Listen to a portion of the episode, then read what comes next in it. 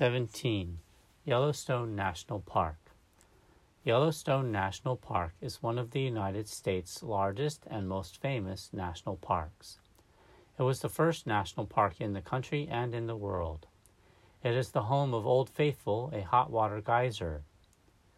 Yellowstone has an area of 8,983 square kilometers. Most of the park is made up of plateaus or areas of high flatland. The scenic Yellowstone River and other streams cut through the park.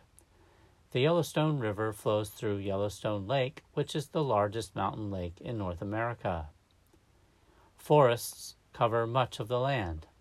Lodgepole pines and other conifers are the most common trees. The undeveloped land is a sanctuary for many animals. Trumpeter swans, once endangered, also live in the park. Trout and other fish swim in its lakes and streams. Yellowstone contains the world's greatest concentration of geothermal features. These are natural features that are heated by energy from inside Earth.